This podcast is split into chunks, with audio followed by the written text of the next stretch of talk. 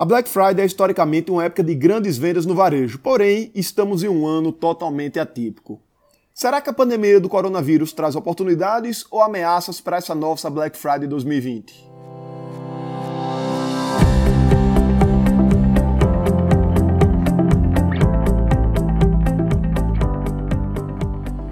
Diga aí, amigo, aqui é Felipe Pereira, seja muito bem-vindo ao Digcast número 244.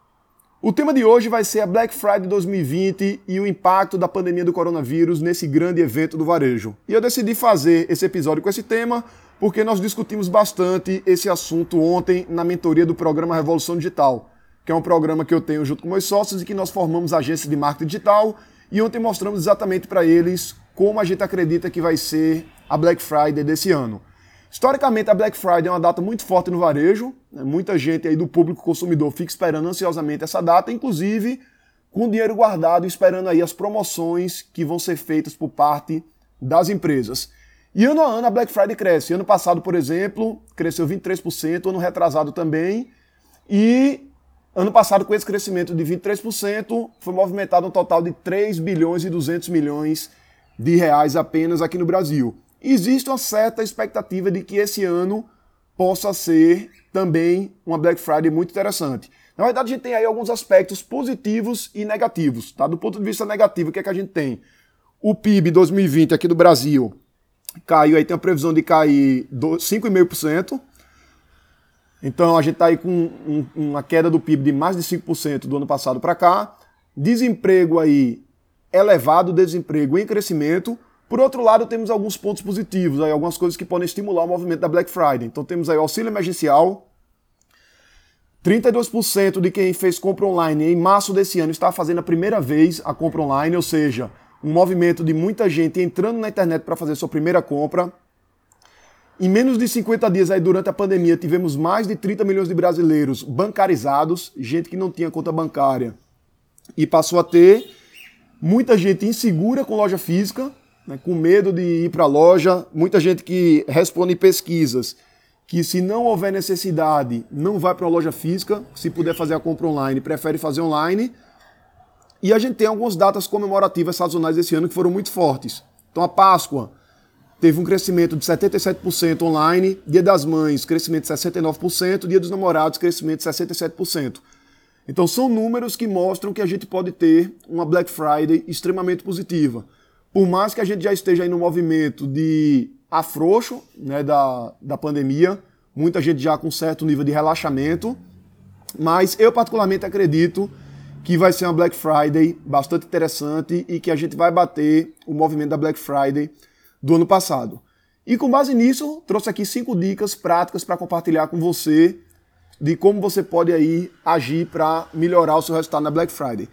Primeiro ponto, você planejar as ações com a maior antecedência possível. Então a gente está aqui há três semanas da Black Friday, então dá um pouco de tempo ainda de você organizar, fazer um planejamento rápido e começar a implementar algumas ações semana que vem.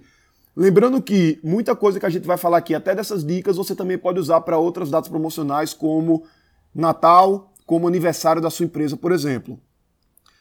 Segundo ponto, segunda dica para você implementar é utilizar públicos que já conhecem a oferta. Então, se você tem um público que já conhece alguma coisa que você está vendendo e você oferece para esse público um produto que ele já estava procurando em promoção, você tende a ter um resultado bastante interessante. Você pode, inclusive, fazer o remarketing, né, que é pegar as pessoas que visitaram uma página do produto X e mostrar anúncios para esse produto X em promoção. Outra estratégia que você pode usar também é usar grupos de WhatsApp.